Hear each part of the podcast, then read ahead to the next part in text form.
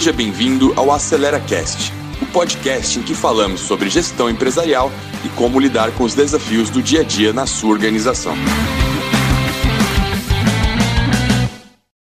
Olá, estamos aqui, eu, Jackson Rovina, e o Cláudio, o Charles, o Vinícius, e são sócios aqui da Wax Consulting, são consultores também, e temos esse papel aí de ajudar algumas empresas no Brasil a enfrentar algumas, alguns problemas, alguns momentos e, e, e desenvolver modelo de gestão. E começamos hoje a nossa primeira sessão do UAX é, Acelera Cast. Então, que é o nosso, nosso podcast, nosso ambiente de debate, aquelas conversas que a gente tinha nos nossos intervalos e, e na mesa de boteco a gente trouxe é, ao vivo aqui, especialmente porque estamos remoto, né? E não tem como não começar nesse momento falando desse momento que a gente está vivendo, né? Do, do, é, do vírus corona. E, e esse impacto todo que está causando nas empresas, né? A gente está já está um mês do começo dessa mobilização. Creio que é, algumas empresas já tiveram uma, uma, assim, uma reação bem rápida frente a esse momento, outras aguardaram um pouquinho para descobrir o que fazer, mas de forma geral todo mundo teve alguma reação. A gente sabe também que algumas alguns segmentos, né, alguns ramos de atividade têm tem uma sensibilidade muito maior, como é o ramo de turismo, e a gente sabe também que, que que alguns estão em pleno vapor, como é, fornecedores aí para saúde, é, supermercados, né, que tiveram até um aumento de demanda nesse período, é, agrícola que está aí com uma previsão de safra recorde novamente e que vai precisar escoar isso tudo, então tem toda uma cadeia envolvida e então cada segmento desse está tá reagindo um pouquinho diferente, né? Mas a gente podia tentar fazer umas lições aprendidas aí de como é que foi essa reação. E aí as, as empresas reagiram aos trancos, ou, ou seguiram um plano, ou foi no improviso, e o que, que, que, a gente viu aí nesse período? É, Cláudio, quer falar um pouquinho do que, que você tem visto? Então, o que a gente tem visto é que muitas empresas, né, de forma geral, todo mundo foi pego de surpresa com essa necessidade de uma mudança muito rápida né? Muitas empresas tiveram que quebrar paradigmas, principalmente a gente tem uma série de, né, de clientes e conhecidos que trabalham com indústria. A indústria, é, boa parte dela sempre relutou né, em colocar a equipe de home office, sempre foi uma, uma atuação presencial. E de uma hora para outra, com uma determinação dos governos, ó, a partir de agora todo mundo tem que ir home office, né? Então, acho que é, para alguns segmentos foi algo um pouquinho mais dolorido de, de ter que tomar uma, uma atitude dessa muito rápida, né, de chamar o pessoal da TI e liberar. Muitas pessoas não tinham uma infraestrutura em casa.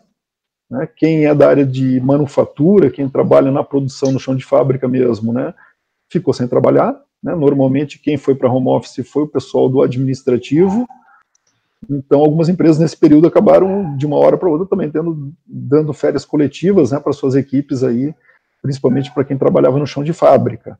Mas foi algo previsto, né? Foram decisões muito rápidas que eu acho que a hora que isso tudo passar, e daqui a pouco a gente vai bater um papo sobre isso também, é, muitas já estão repensando se esse modelo que até então era ruim para elas, né, ou elas não botavam muita fé no trabalho de home office, elas começaram a repensar, pô, não é tão ruim assim, né? Eu tenho conversado com uma série de clientes e o pessoal tem dito, pô, a gente está se surpreendendo positivamente, as pessoas numa, na primeira semana, né, ficaram assim, meio, meio confusas, e como é que funciona, com quem que eu falo e tal, qual que é o ambiente, né, que vai ser utilizado para nossa comunicação, acho que isso já deu uma estabilizada nessas duas, três semanas, e a partir de agora elas estão refletindo, né, como lições aprendidas, muitos têm colocado aí que, quem sabe, é, esse não seja um modelo híbrido que venha a ser adotado por uma série de empresas daqui para frente, principalmente quem tinha né, escritórios alugados, grandes espaços alugados, ou que tinham clientes aí, a gente tem clientes com plano de expansão, já existiam projetos de construção de, de prédios novos para escritórios, é, o pessoal já tem comentado comigo que eles estão repensando nessa continuidade agora. E aí, será que vale a pena a gente fazer aquele prédio gigante que a gente queria fazer para colocar 500, 600 pessoas lá? A gente está vendo, né? Será que vale a pena os prédios que nós temos alugados hoje para continuidade? Então, eles estão vendo que, que é possível trabalhar remoto, principalmente para algumas atividades, né? Então, acho que é, um, é, um, é uma situação que, que veio sem a gente esperar, mas que está trazendo uma série de reflexões aí para muita gente. E eu acho que pode ser bastante coisa bem, bem legal, bem positiva desse momento, tá?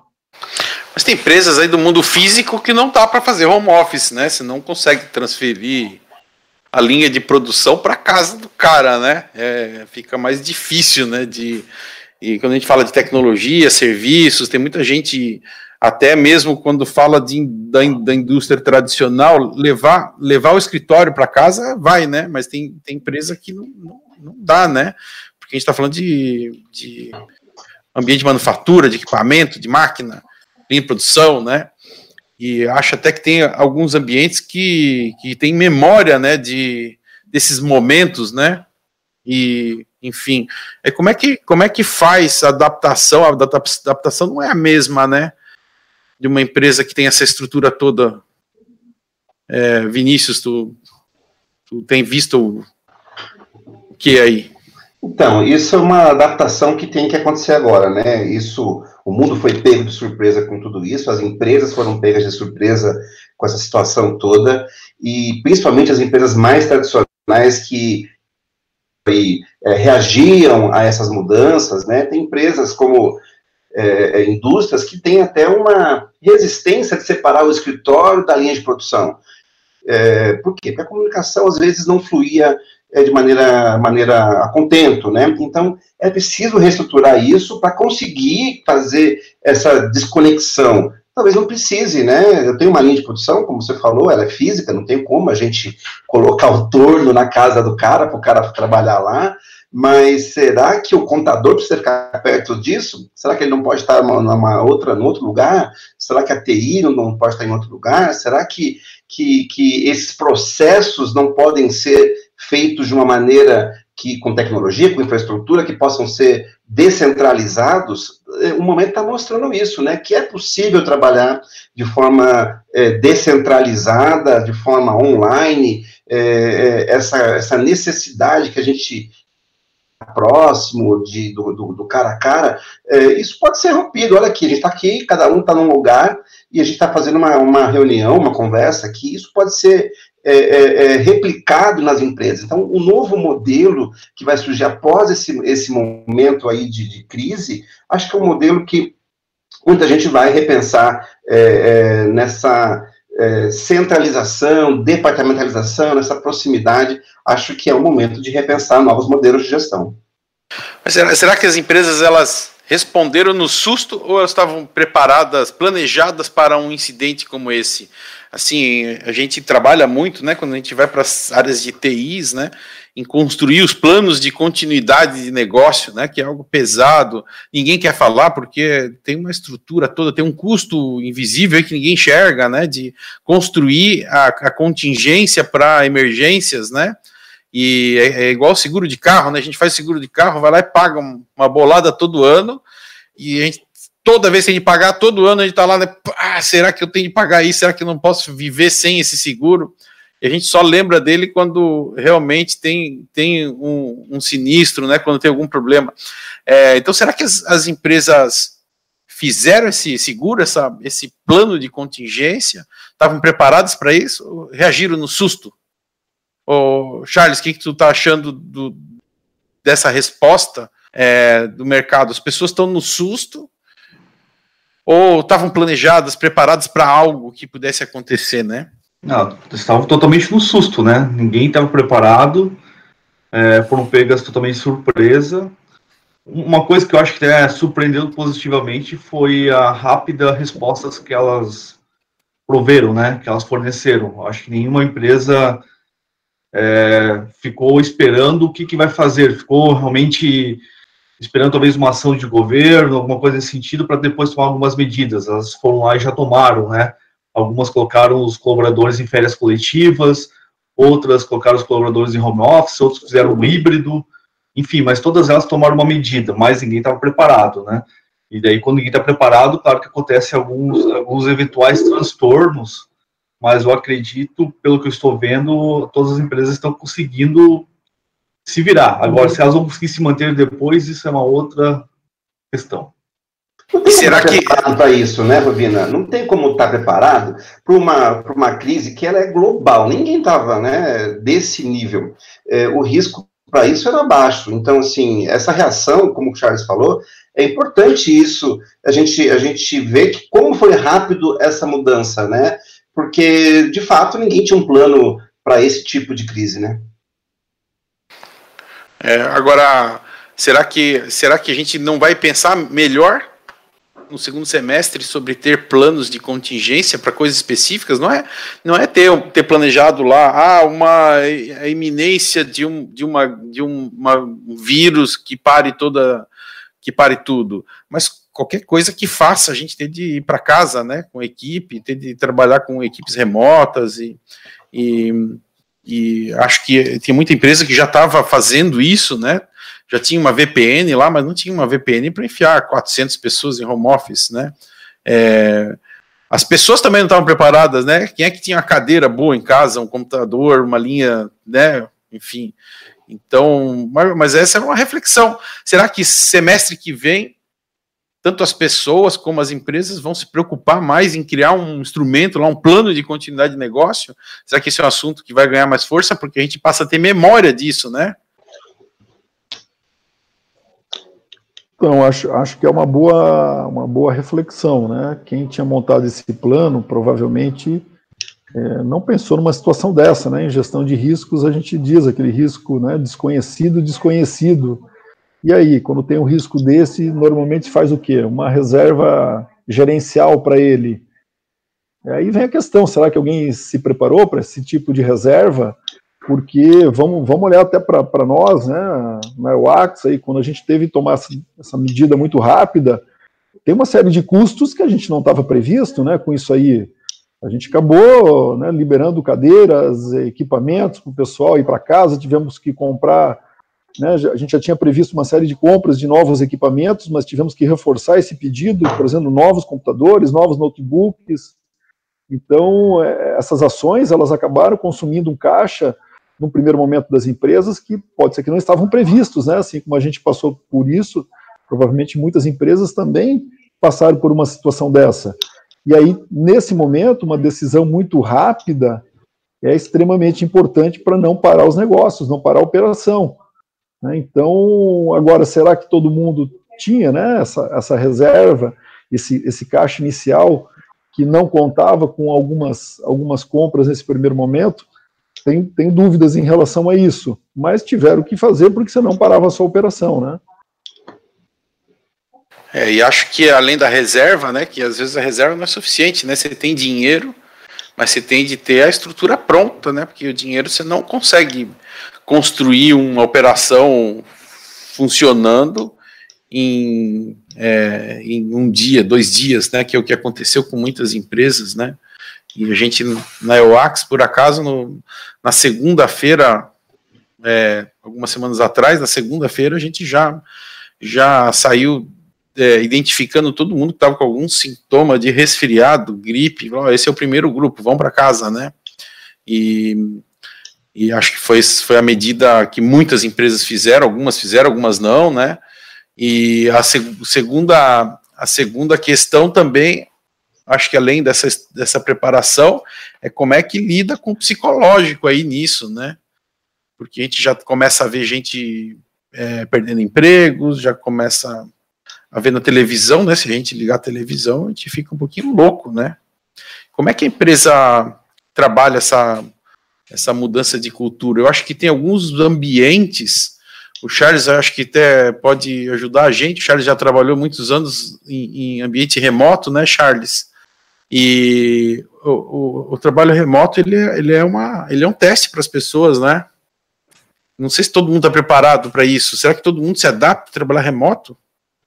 Esse momento é um momento de prova, né? De quem que sobrevive nessa, nesse, nesse ambiente que é olhar para o lado e cadê meus colegas, né? Ah, não, eles estão lá na frente, está todo mundo lá, né? Ou não está, né? Tem algumas, algumas empresas que não criaram um ambiente colaborativo. Como que é essa experiência aí, Charles, de viver anos aí trabalhando remoto, né? Então, bom, eu trabalho remoto desde 2005, né? Já faz 15 anos, só, só que a gente está velho, né? Já, já é um dinossauro aí da, da área. Mas, é, assim, ó, no começo até é um, é um, é um pouco é um pouco bacana, assim, é gostoso, né? Pô, trabalhando é, remoto, remoto quer dizer que você está trabalhando de casa, você está trabalhando em qualquer lugar, mas geralmente você trabalha em home office, né? Ah, pô, levanta, é, você acorda, você toma o seu café, você já está no seu escritório, né? É muito rápido, né? Você não tem trânsito, enfim, tem algumas coisas que são bem interessantes, que são muito válidas, né? Para o trabalho remoto. Mas depois de um tempo, você tem que começar a criar uma rotina, até para para você se acostumar. Essa rotina você tem que inter, intercalar com essa rotina doméstica, né, familiar. Também tem que aculturar a, tua, a sua própria família, dizendo assim, olha, quando eu estou no escritório, eu estou trabalhando, né? Não estou em casa, não pode chegar aqui e entrar agora nessa, nesse momento, né? Não tem, não tem essa condição, você não tem essa liberdade, né? E também você criar algumas rotinas de trabalho junto com seus colegas, junto com seus projetos, né? Justamente para ter a, a produtividade e a, e a entrega. E também outro ponto importante é criar um ambiente de confiança, onde se sabe que as pessoas que não estão no local físico junto com você, mas elas estão trabalhando, estão produzindo para o seu projeto, para a sua iniciativa, enfim, né, isso tudo está funcionando. Então só estão realmente em locais dispersos. Agora, essa mobilização, Claudio, você que é, é especialista aí de, de GMO, né, de gestão de mudanças, como é que alinha todo mundo, né, que cada um tem uma reação diferente, né? Aí o cara ainda vai para o home office, está lá duas semanas preso em casa, não pode sair, né? Como é que como é que vive isso, né? E é um home office diferente, né, Rovina? Não é o home office tradicional, porque é, no home office tradicional você pode trabalhar num coworking, você pode ir para o shopping, você pode fazer de um café uma reunião, e esse não, também de casa, né? Não podemos sair para nada. Então, assim, o psicológico ele vai é, é, estressado ao máximo, né? É, na EUAX a gente teve um, um, processo aí inicial, no mínimo, de, de, de, avisar as pessoas, né? Porque tem, tem uma parte da turma que talvez não, não, não tivesse entendido lá na primeira semana o que estava acontecendo. E, e, a gente teve um trabalhinho de mandar uns e-mails e explicar para as pessoas o que, que era que, que era lavar a mão, né? Então, nós todos aprendemos a lavar a mão nesse processo, né? Ninguém sabia lavar a mão. E eu, eu eu acho bem engraçado esse aprendizado que, que a gente teve, né? Minha filha me ensinou a lavar as mãos, porque ela aprendeu na escola, né?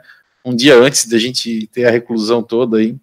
E eu tinha um médico que foi ensinar na escola como é que lavava as mãos. Minha, minha filha veio me mostrar. Eu falei, pô, tem que mandar um e-mail para a turma aí para explicar como é que lava a mão. É. Eu acho que ninguém sabe como é que lava a mão. Então, acho que foi um processo interessante, né? Eu acho que a gente ter essa comunicação com a equipe também cria essa proximidade, né, as pessoas entenderem que a gente está explicando, que a gente está preocupado com todos e, e eu acho que todo mundo está nesse momento, né, preocupado com a equipe e, e, então tem essa construção, né, cultural de mobilizar, todo mundo está na mesma página, gente, tem uma, tem uma situação aqui, não sei se todo mundo entendeu, mas vamos lá, vamos vamos recapitular com todos, né, como é que nós estamos, o que, que estamos fazendo, para onde vamos, e acho até que é, é uma, é uma comunicação que fica por muito tempo. A gente, eu lembro que, que uma semana atrás o pessoal já estava falando assim, ó, acho que semana que vem a gente volta já, né? Então as pessoas não tinham entendido ainda o que está acontecendo, né? E então eu acho que essa comunicação no momento que está todo mundo tentando descobrir, será que a gente vai faturar semana que vem? Ela não é fácil, né? Por isso que eu perguntei para o Cláudio que, que se especializou bastante nessa parte de mudança organizacional, né? Como é que a gente se conecta com as pessoas nesse momento aí? Então, Rovino, acho que esse, esse momento que nós estamos vivendo, eu acho que a gente consegue associar bastante, fazer uma analogia bem interessante com vários autores, né? Eu particularmente gosto bastante do Kotler, tem aquelas oito, oito medidas, né, que ele sugere por uma mudança organizacional, que é o que a gente está vivendo, né, essa mudança organizacional. O primeiro ponto que ele coloca é que para uma mudança ser efetiva tem que ter um senso de urgência. Isso está muito mais claro que a gente tem nesse momento um grande senso de urgência, né? Então, senso de urgência, quando a gente dá exemplos até nos nossos cursos, né, nas aulas que a gente dá em MBA, enfim, é, a gente fala que o senso de urgência é aquilo que é aquela pergunta meio assim, aí, ou você vai para casa ou você quer morrer, né? Você quer ser contaminado ou você quer ficar bem? Então, o senso de urgência move as pessoas. E nesse momento está muito claro esse senso de urgência, né? Ficou muito evidente para todo mundo. Então, o primeiro passo sugerido pelo Kotler, que é o senso de urgência, ele está aí, está evidente e muito claro para todo mundo. Segunda ação que ele comenta, né, é uma ação de você montar uma coalizão administrativa, você ter um grupo de pessoas que te ajudem a disseminar isso aqui, né, pessoas que entendam a situação, porque não adianta uma pessoa sair na rua dizendo, ô pessoal, vamos lá, né, você, todo mundo tem que ir para casa agora para não ser contaminado, para não ser espalhado, então, eu acho que está tendo uma campanha muito forte de, né, do governo, de todo tipo de governo, de forma geral, no mundo inteiro, de sensibilizar as pessoas e de formar essa coalizão administrativa que não precisa ser o prefeito, a polícia da tua cidade. Você vê que o, o teu vizinho, o teu amigo, né, te cobra, pô, e aí, você está em casa, amigo? Né? Não, não sai, fica em casa. Então, quando você tem isso, é porque você conseguiu gerar essa coalizão administrativa. Né? Outro passo extremamente importante que ele define é a questão da visão.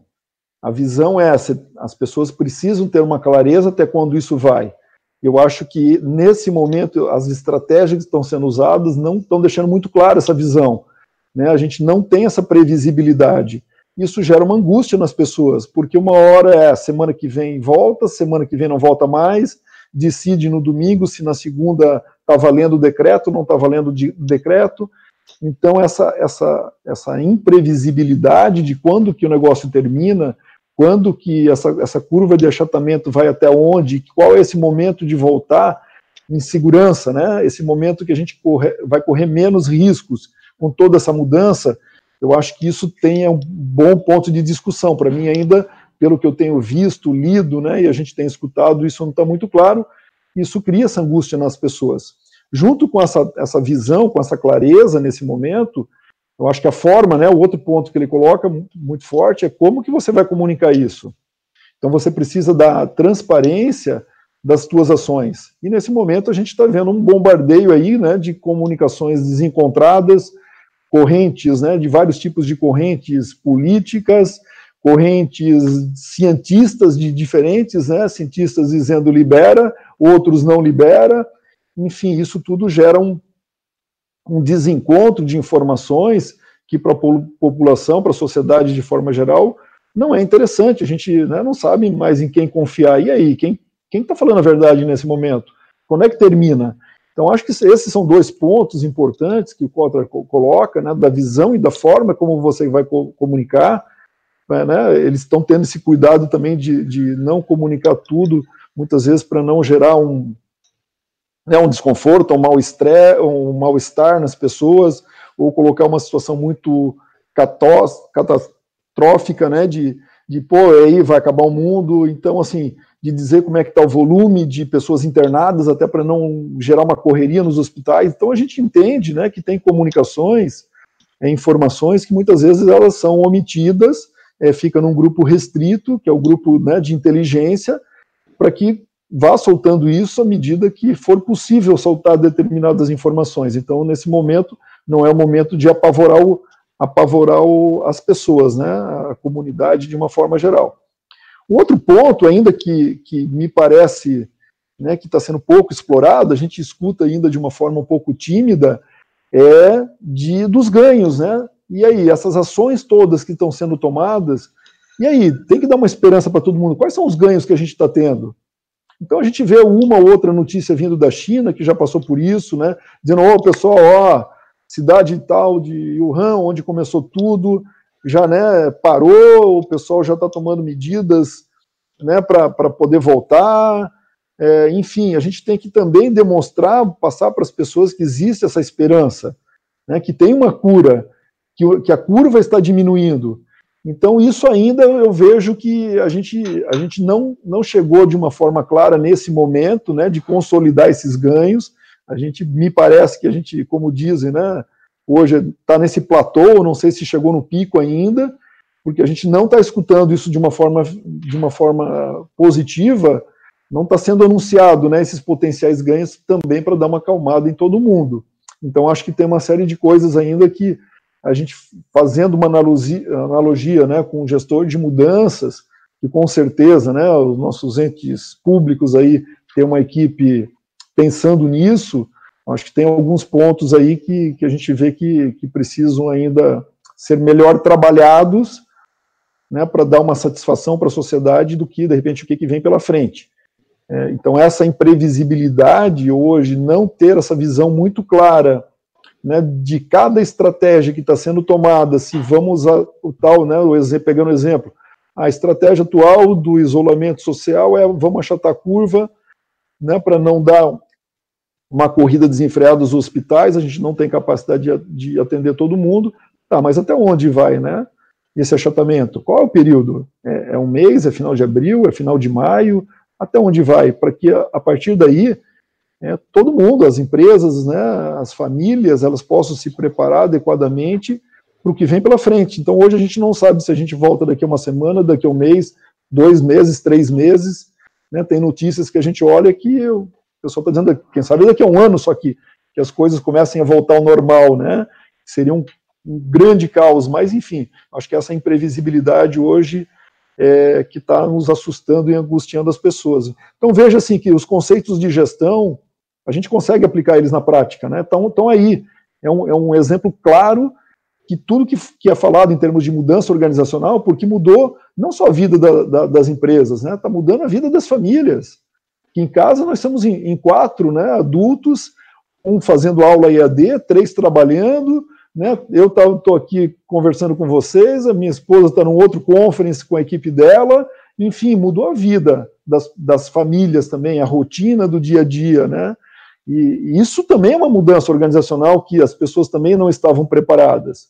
Então a gente também precisa pensar nesse aspecto, né? Do momento, da velocidade que se faz essa mudança, de qual é essa infraestrutura necessária, de ter uma rotina de como lidar com isso no dia a dia em casa, é, é, o que muitos falam, né, de você trabalhar a tua mente, o teu corpo para isso também, né, de, de como é que eu trabalho a minha cabeça, né, para não ficar estressado, para não, não ficar depressivo, né, porque eu não estou saindo de casa, estou me mantendo aqui, mas a gente sabe, né, quem, quem mora num apartamento, um ambiente mais limitado, é difícil, e aí, como é, que, como é que eu lido com isso? Então, tem uma série de dinâmicas, uma série de ações que a gente também precisa se planejar, para que isso não afete o dia a dia das pessoas. Não é só o trabalho, eu, eu, ainda costumo dizer, né? Que bom, né? Que bom que a gente tem trabalho, porque o nosso dia ele acaba passando mais rápido durante a semana. A gente se envolve tanto com o trabalho, você vai ver, pô, deu seis horas, deu sete horas, você está trabalhando ainda, mas o dia voa. Agora aqueles, né, que, que infelizmente não tem essa oportunidade, como você disse, como é que a pessoa do chão de fábrica, ele não consegue levar a máquina para dentro de casa, a injetora, o equipamento que ele trabalha. E aí, como é que ele lida com isso, né? Uma semana parece férias inicial, mas e depois? O que, que vem pela frente? Então, acho que, acho que as empresas também, aí eu não sei se as áreas de recursos humanos, ou um grupo de gestão, e depois eu gostaria de passar essa bola para vocês também, como é que vocês estão enxergando essa liderança dentro das organizações, quem está que tá puxando isso? Quem que está integrando essas várias frentes hoje dentro da empresa, né, para olhar o lado das pessoas dentro de casa, né, de como é que a gente trabalha o psicológico para que todo mundo fique motivado, né, dê continuidade, não seja afetado por esse momento crítico. Aí você tem uma questão de infraestrutura, de TI, de disponibilizar um ambiente, uma infraestrutura física também, como foi comentado aqui, de ter uma mesa adequada, uma cadeira adequada em casa, né? Agora, eu queria escutar de vocês aí, como é que vocês estão enxergando isso, né? Se existe essa liderança hoje que normalmente quando a gente fala de um projeto de mudança organizacional, sempre tem um líder que puxa essa mudança, né? Ele coordena as várias frentes que existem para integrar todas elas e chegar num objetivo comum. E aí, eu gostaria de passar para você, né, Rovina, como é que você está vendo esse movimento de liderança, se quem hoje dentro das empresas estão puxando, né, está puxando essa iniciativa, integrando essas várias frentes aí de trabalho. Como é que você está vendo isso? É, empresa grande, as que eu ainda estou em contato, o que a gente percebe é, é bem, bem uniforme, quase todas elas construíram aí um comitê de crise, né?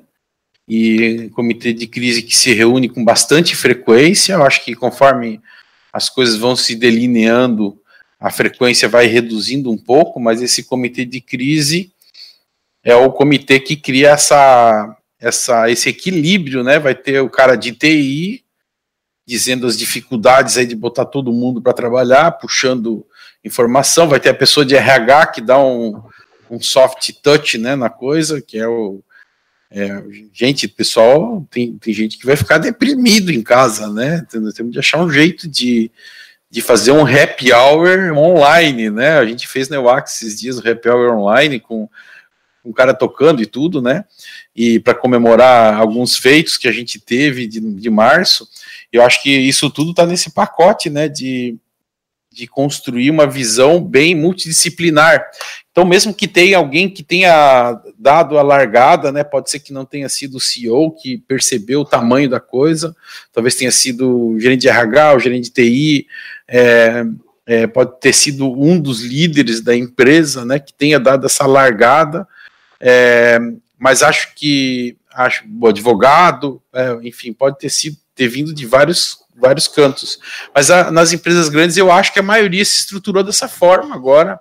Então, isso acaba sendo um comitê de crise com uma visão bem multidisciplinar, que vai saindo com as ações, vai registrando o que, que vai fazer, no dia seguinte volta. É, conforme as coisas vão estabilizando, já começa a passar a reunião para dois dias, três dias, semanal. Então, acho que essa é a tendência é, eu acho que a maioria das empresas grandes tem, tem trabalhado assim. Acho que as pequenas fazem isso sem querer, né? Não chama de comitê de crise, mas estão lá, chama, pessoal, o que, que nós vamos fazer aí, né? E mesmo não sendo uma, um comitê de crise, né? Mas acho que esse é o caminho normal. É, quem dispara isso tudo, eu acho que isso tem agentes diferentes em cada organização, alguém que percebeu o que estava acontecendo, foi lá e levantou uma bandeira vermelha, né? E, gente, temos que fazer alguma coisa já, né? E acho que isso pode ser um pouquinho diferente em cada ambiente. Eu acho que em maioria dos casos tem sido o próprio CEO. É, mas é porque alguém também foi lá e passou, olha o que está acontecendo, né? Eu, acho que gerentes de RH, gerentes de TI, é, o jurídico, são áreas que têm sido muito muito importantes aí nesse momento, né? São áreas que têm, têm ajudado a, a sustentar a coisa, né? Seja por sustentar a parte de cultura, psicológico, né? No RH, ou a parte de infraestrutura tecnológica para colocar pelo menos uma parte da empresa em casa, né? A parte que não depende de infraestrutura física. E acho que tem sido partes importantes. Acho que tem algumas áreas em alguns ambientes que têm tido um papel significativo, né? Quem tem uma área de segurança, é, controlar a entrada de colaboradores, construir isolamentos, é, assegurar, né, segurança do trabalho, assegurando que, que os ambientes não tenham aglomeração, que um refeitório não tenha fila, que tenha lá uma proteção em cima do buffet para ninguém ninguém é, expor o outro sem necessidade, é, ter os álcool gel para todo quanto é lado. Então, acho que tem várias áreas que, que abraçaram isso aí, tiveram problemas novos, e mas a construção da solução acho que tem sido feita em colegiado, né, na maioria dos lugares, porque ninguém tem a informação completa, né. Essa é essa minha visão que tem acontecido. Eu queria trazer um aspecto aqui que eu acho que, que, que também está no limite nessa crise, né, que é a comunicação organizacional, né.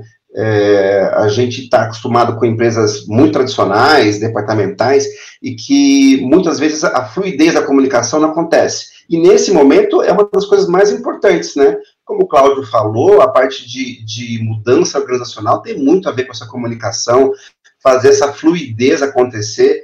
E quando a gente entra no, numa parte remota, né, num trabalho remoto, cada uma é, na, na, na sua casa, isso se perde, né? A gente, gente não está acostumado a fazer isso acontecer. Então, como é que essa crise é comunicada? Como é que que esse colegiado, como o Rovina falou, ou como cada empresa se organizou, como é que essas informações correm, né?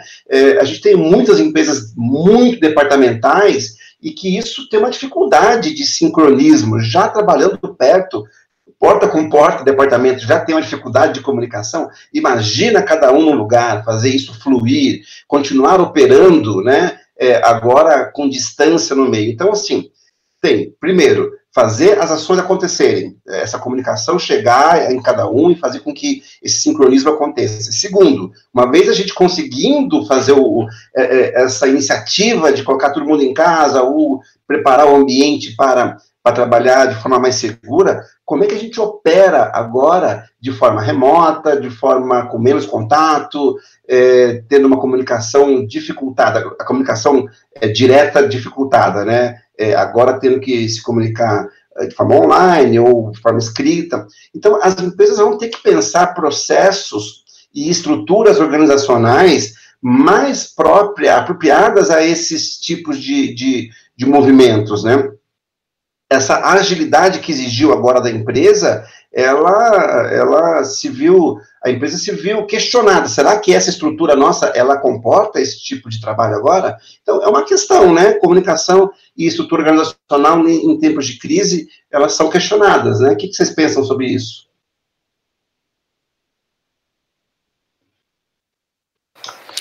Eu deixo só emendar, acho que a comunicação mudou inteira, né?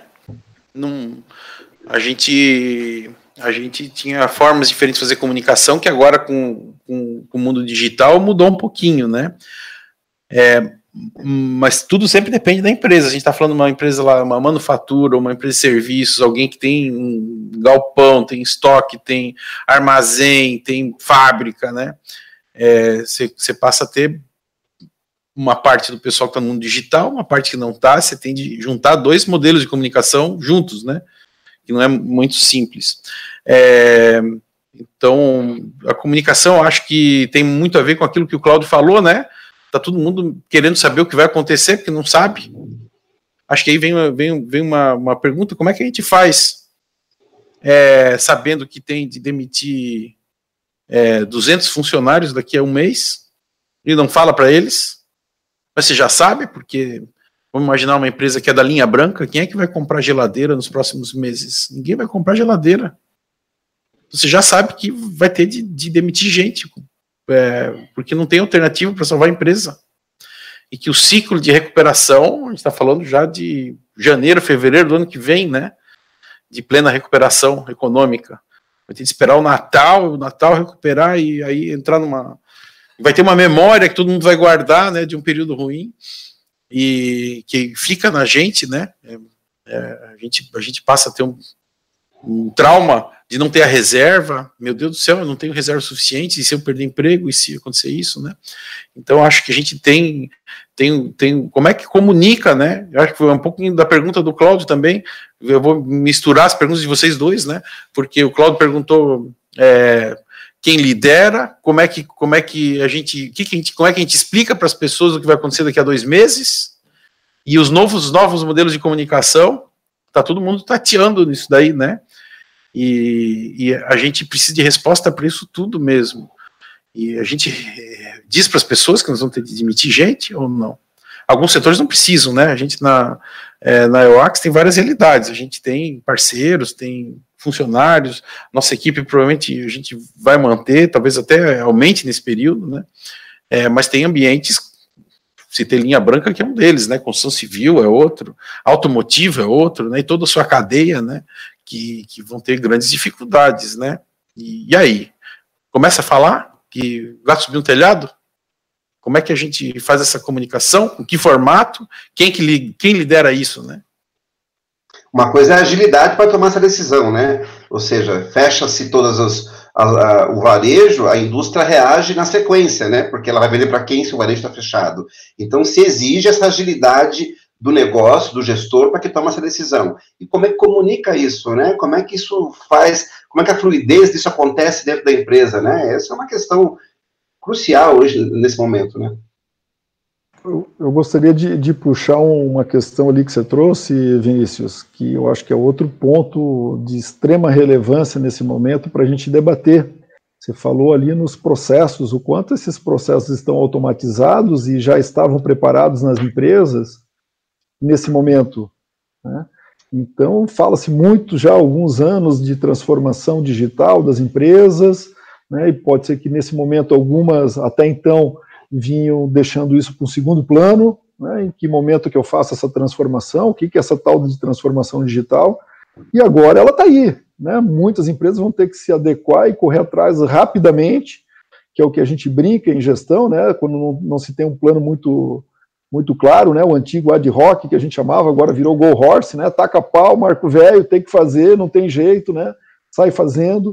Mas e aí, como é que faz né, transformação digital agora?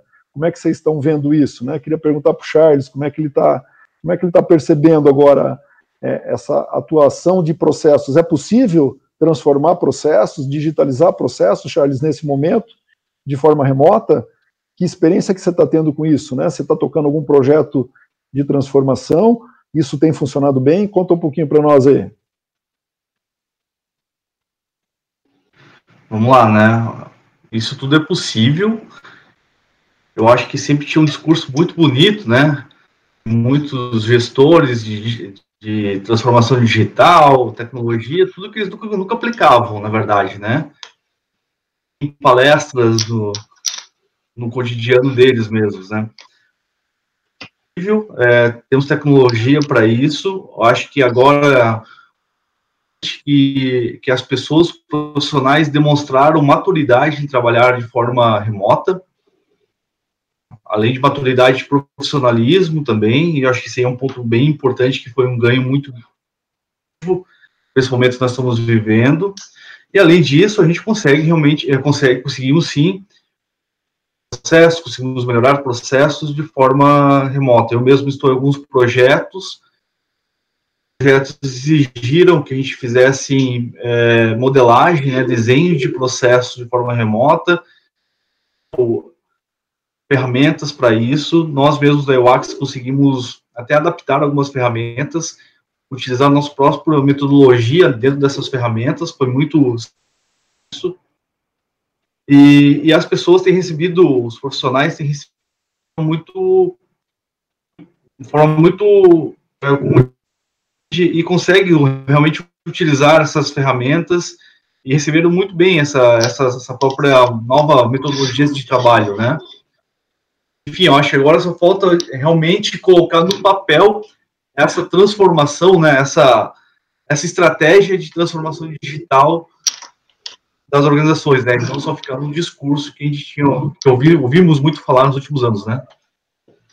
E aí, Vini? Acho que no papel é que não deve ir isso agora, né? Temos que botar isso online em algum lugar, né? É, tinha como perder, perder essa. Porque essa é uma das coisas, né? Como tava, o Cláudio perguntou, o processo, tá lá, o cara tinha um processo que tinha que fazer um lote, mandava para alguém assinar, aprovar, e isso corria fisicamente dentro da empresa. A gente se acostumou com isso, a gente herdou isso, né? A gente veio fazendo isso ao longo de muitos anos, e aquilo não incomodava, né? É, é, ah, é muito caro eu automatizar isso, deixa como é que tá isso. Será, né? Uma mudança, um centro de urgência como esse que a gente está tendo agora, é, faz com que a gente repense, né? E, e, inclusive, nesse próprio momento, como o Charles falou, é possível fazer uma transformação e pegar todo esse calor que existe agora e levar isso para o processo.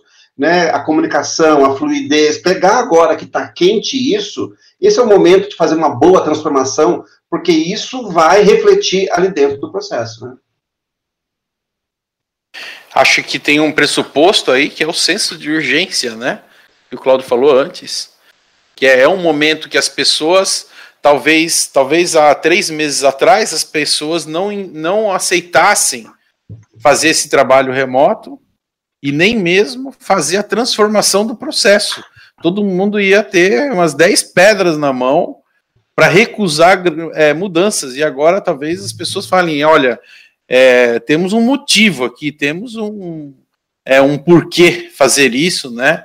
E as pessoas entendam que, que, que dá para fazer e que dá para fazer isso remoto, que eventualmente antes não aceitaria. A gente tinha um problema antes com transformação remota, porque às vezes a gente tinha um grupo aqui de 10 pessoas trabalhando juntas e a gente queria incluir duas pessoas remotas nesse grupo. E esses dois sofriam pra caramba, porque eles não estavam no grupo, é, eles eram duas pessoas que a gente estava quebrando um galho, colocando eles remoto, né? E aí eles sofriam, porque os outros 10 estavam presenciais, né? E eles não lembravam que tinham dois lá é, agarrado né, pela internet, né? Então esses dois sofriam. Agora está todo mundo junto no ambiente, todo mundo entendendo que dá para trabalhar, as pessoas estão mais pontuais para entrar na reunião, não tem mais corredor, não tem mais trânsito, né? Então elas chegam no horário da reunião, elas são mais educadas, não fazem conversa paralela, elas pedem a vez para falar, porque não dá para falar todo mundo ao mesmo tempo que ninguém entende nada. E as pessoas então começaram a entender que dava para trabalhar e até era mais produtivo trabalhar remoto e mais fácil de juntar pessoas que estavam em outro ambiente, né? Então eu acho que as pessoas se surpreenderam um pouquinho com esse ambiente novo e viabilizaram isso e, e, e entenderam que existia um motivo, um senso de urgência para a gente agora parar, vamos, vamos tentar melhorar esse processo, porque precisa mesmo, né? A gente não pode mais ter esse processo como ele funcionava antes. Então, o ser humano ele, ele constrói essas motivações e ele muda seu comportamento quando ele percebe isso, né? Então, eu diria hoje que existe uma predisposição que a gente deveria aproveitar muito é, essa predisposição para é, é, participar, para as pessoas participarem de uma troca, de, de, de, uma melhoria de processo, uma transformação digital do processo, que talvez três meses atrás não tivessem. E porque não existia essa pressão, esse senso de urgência, essa, esse porquê, esse motivo, né? E que agora tem. E elas se sentem compelidas aí, né, a, a ajudar a participar do processo. Está mais fácil de juntar pessoas de outras unidades, as empresas grandes comumente têm lá um escritório, uma distribuição num outro lugar. Está mais fácil porque está todo mundo na internet, no mesmo formato, ninguém tem mais voz, né? Então está mais justo esse modelo para trabalhar remoto, né? Então acho que a gente tem uma realidade que tem, tem uma parte boa no final disso tudo, né? E principalmente as empresas aí que estão que, que, que, que, estão com uma quebra da rotina natural das pessoas, vamos trazer todo mundo aí para aproveitar para afiar o machado aí, né? Vamos mudar os processos, acho que é uma, é uma, é uma realidade bem legal aí para a gente refletir, né? E eu acho que vai ter uma mudança com isso tudo. Primeiro, como você citou, uma mudança na etiqueta organizacional, né? Porque trabalhar remoto tem uma outra etiqueta aí organizacional. E outra, a estrutura organizacional tende a mudar, porque eu acho que é, níveis muito altos de, de, de hierarquia começam nesse ambiente mais distribuído, começam a perder sentido, né? É, é, por quê? Porque eu não preciso ter tantos supervisores, tantos tantas pessoas, eh, tantos departamentos, às vezes um processo mais ponta a ponta, mais na horizontal, mais fluido, é, é, fará mais sentido para as empresas do que os atuais processos picados que se tem. Então, acho que é o momento de refletir tudo isso que a gente, é, em algum momento, teve dificuldade de implantar, de emplacar isso, é o momento de isso emplacar, né, disso acontecer. Eu, eu, eu acho, que, também acho que uma foi... coisa bem importante...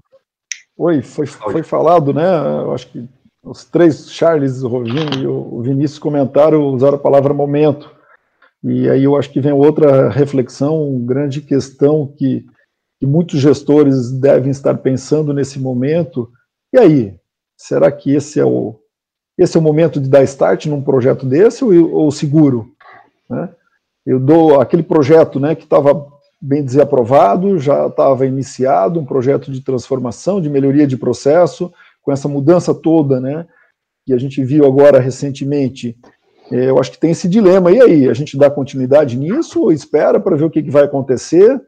Né, o que, que eu tenho visto é que tem empresas, né, tem, tem os dois lados, tem empresas que olharam esse momento e falaram assim, né, passaram aquelas primeiras, do, primeira, segunda semana de acomodação, é, acomodando todo mundo na sua residência, né, no seu ambiente, a partir da terceira semana, que já foi, olharam assim, e aí, vão parar tudo agora, só manter né, o, a, a, operação ali, o mínimo funcionando, e, e vai ter atividade para todo mundo tocar em casa. Então, acho que muitas empresas estão aproveitando esse momento e dando continuidade nos seus projetos. Estou enxergando que, né, e, a, e a história nos mostra que em algum momento o negócio vai retomar e vem com tudo. Então, aquilo que eu acho que foi o Rovina que comentou, né, será que esse não é o momento de afiar o machado? Né? Ou pela incerteza do mercado, segura e vamos voltar lá na frente para ver o que, que dá? O que, que, que, vocês pensam, Rovina? O que, que você pensa em, em relação a isso? Como é que você está enxergando, você que é um consultor de planejamento estratégico, né? Qual que é a tua orientação aí seria para os teus clientes nesse momento, né? Afia o machado, se prepara, melhora os teus processos já, que, que você vai ter esse ganho né, lá na frente, ou segura até ver o que vai acontecer. O que, que você pensa a respeito, Acho, acho que temos muitos segmentos diferentes com uma sensibilidade diferente ao que está acontecendo, né? Mas eu, eu, eu não tenho dúvida alguma em dizer que é um momento que as pessoas estão compreendendo que resistências passadas talvez não possam existir, elas estão com predisposição para mudança, estão com predisposição para usar ferramentas novas, para aprender coisas novas, algumas com um pouquinho de medo, o medo nem sempre é tão ruim, né? O medo às vezes faz com que a gente a gente construa uma realidade nova, né? A gente modifique um, um, um momento que a gente está. É, então, a, acho que as empresas têm um momento favorável para a mudança. E é lógico, algumas empresas estão sofrendo demais, né? É, é, que talvez não consigam nem fazer isso, mas as que puderem é, aproveitar esse momento para fazer transformações vão ver que a equipe vai embarcar nessa mudança de uma forma como a gente nunca viu. As pessoas estão estão aceitando mudanças mais do que no passado, porque estão sensíveis ao momento que a gente está vivendo, né? E acho que nós, como gestores nas empresas, precisamos ter essa sensibilidade de entender esse momento e usar esse momento como um momento de superação, né? É uma, vamos ativar esse gatilho da superação as pessoas, chamar elas para dizer: olha, a gente precisa é, é, desse grupo para construir uma realidade nova, tem uma motivação da superação. Acho que esse gatilho é muito importante, vai fazer com que a nossa transformação seja mais rápida com home office, né, com, mesmo nesse ambiente todo confuso, é, do que se a gente estivesse lá sentadinho três meses atrás, é, dizendo assim, ah, eu não concordo que tem de fazer essa mudança, é, pô, por que, que vocês querem mexer nisso? É, time que está ganhando não se mexe, e a gente está tão acostumado com, com um ambiente que a gente gasta uma energia imensa, intensa e imensa, é, para motivar as pessoas a se abrirem, a permitir uma mudança, a pensar em outros formatos, né? E acho que naturalmente esse ambiente fez isso para gente.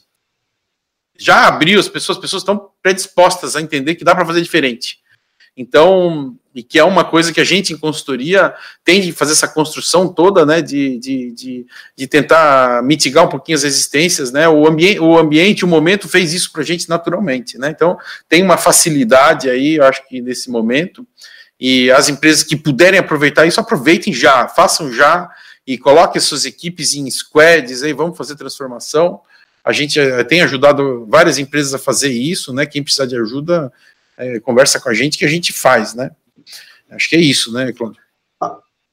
Acho que, acho que, complementando, Robina, acho que são duas linhas, né? Tem empresas que, que nesse momento de crise, vamos, vamos lá, tem mercado entregando compra com 15 dias é, online. Então, é, talvez precisasse uma ação rápida, uma transformação nesse processo é, agora, imediata, para pegar essa oportunidade toda que tem aí. Então não dá para esperar, né? Porque o processo que ele tinha anterior de venda online, que era uma outra pessoa, esse processo está no estresse máximo. Ele, ele, tem que transformar isso agora e aproveitar essa oportunidade que se tem agora.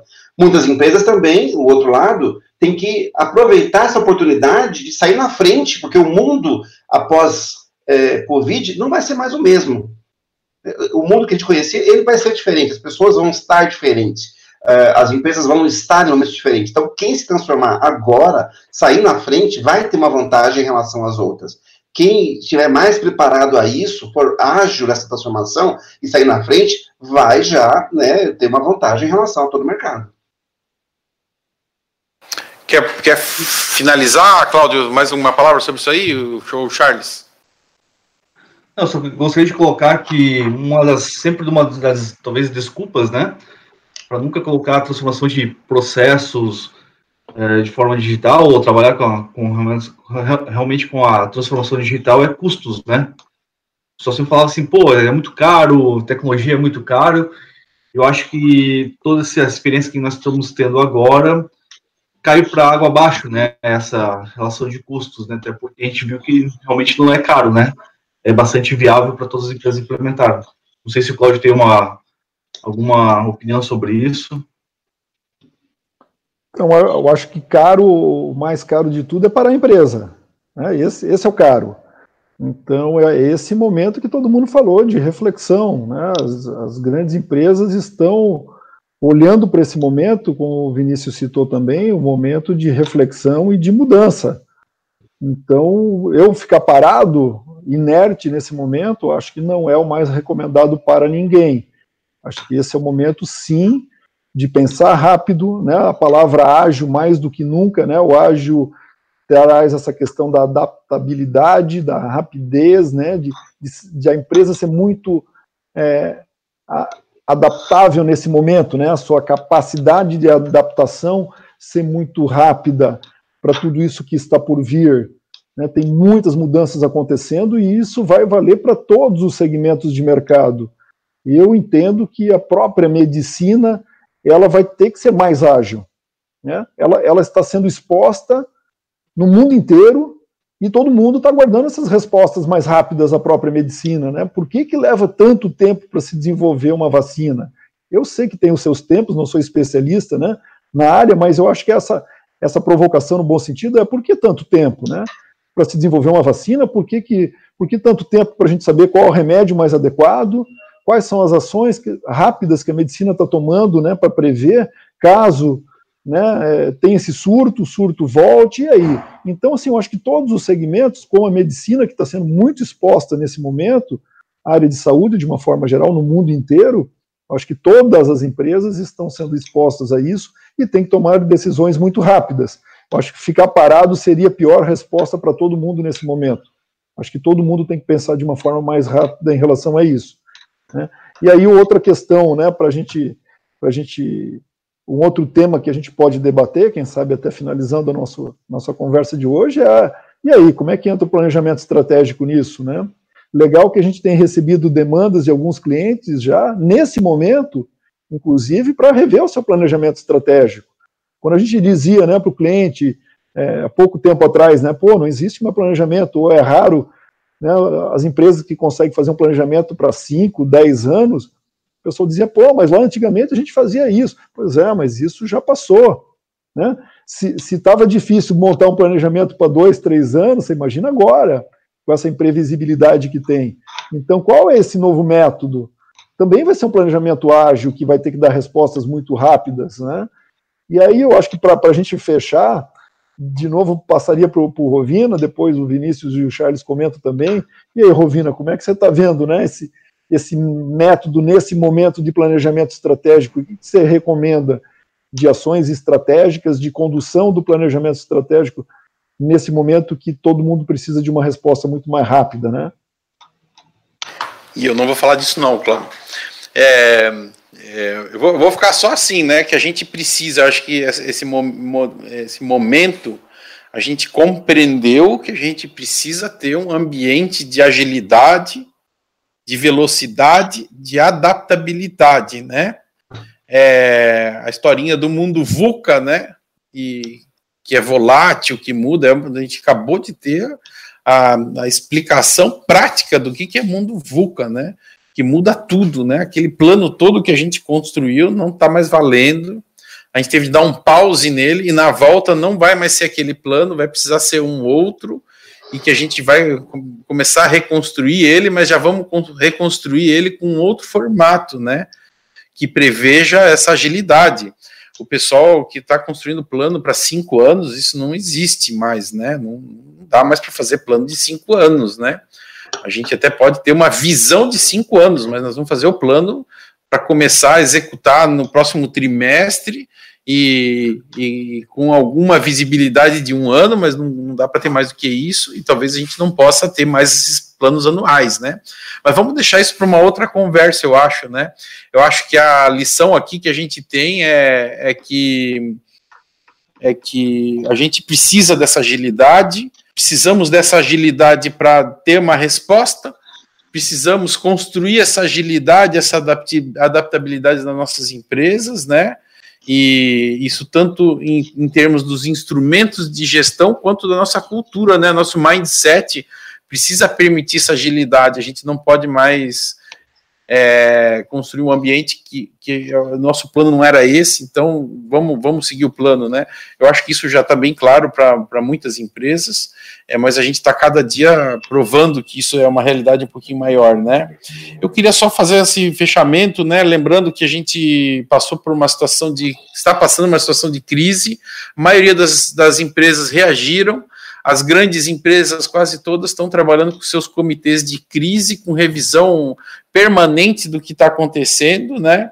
É, muitos estão se pensando, né? Puxa, eu deveria ter me preparado para algumas coisas, não era para o vírus.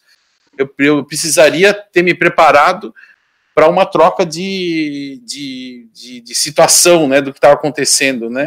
E, e então, então é, a, gente ter essa cultura de superação, ter planos de contingência, cultura de superação, parece que tem sido uma lição para a gente, ter um ambiente de agilidade, um ambiente que permita esse aprendizado, é, gestão de riscos passou a ser uma, uma disciplina meio obrigatória para todo gestor, para todo líder, né? E acho que, como o Vinícius comentou antes, o mundo não vai mais ser o mesmo nós vamos descobrir que a gente tem de incluir no nosso currículo algumas coisas novas, né? Alguns conhecimentos novos, né? Que envolvam essa agilidade, essa velocidade. Nosso nosso nosso toolbox é outro, né? Então, acho que a gente fecha o dia de, de, hoje aqui, nosso, nosso papo, né? Vamos ver se na próxima conversa a gente traz uma cervejinha junto para animar a conversa, mas é, eu acho que a gente tem de voltar a falar sobre essa agilidade que a gente precisa construir, é, como, é que é, como é que funciona essa construção de agilidade, e a gente pode ter lá os nossos planos de contingência, podemos ter nosso plano de continuidade de negócio, é, é, é podemos ter nosso mundo, nosso, nossa, nossos processos todos digitalizados, mas mesmo assim talvez isso não seja suficiente. O que vai ser suficiente é ter uma cultura de agilidade, de adaptabilidade de processos, é, pessoas com mindset de velocidade, de mudança, que não se apavorem, né, que não entrem em pânico no momento desse, né, que não percam o seu racional, que não tomem decisões precipitadas é, por conta de, é, de, um, de, um, medo do que vai acontecer, né, e voltam, voltem para a razão, né. Acho que esse é o mundo, mundo, que a gente vai ter de viver agora, né. É, se, se, alguém quiser fazer uma, um fechamento aí dos seus comentários para a gente encerrar. Acho que é isso, Rubina, o recado é esse, né? Acho que a gente vai ter outras sessões aqui para a gente discutir, é, a, mas a questão toda é essa agilidade organizacional. É, as empresas elas têm que se acostumar a essa mudança constante, mudar constantemente por fatores de mercado, por fatores extra-mercado como esse dessa crise, eles vão ser cada vez mais constantes. As empresas que não tiverem essa habilidade de se é, moldar a isso vão sofrer cada vez mais. Então, acho que é um assunto para os próximos, é, é, as próximas sessões nossa aí. Legal, acho, acho que foi, foi bacana a conversa, acho que abre várias pautas né, de discussão. Hoje foi mais para a gente ter esse, essa análise desse contexto, de, de, vários aspectos que envolvem a gestão, né? Falamos de planejamento estratégico, gestão de mudanças, projetos, processos, transformação digital, gestão de crise, enfim, falamos de liderança, né, vários, vários itens aí que, que são pautas de uma gestão de qualquer empresa. Né, então, acho que a conversa foi muito bacana e, e abre esse, esse leque de, de vários assuntos aí para a gente voltar a conversar na nossa próxima conversa aí. Obrigado aí, pessoal. Então tá bom, até logo, até a próxima. Nos encontramos aqui novamente. Um abraço. Valeu, um abraço. Tchau.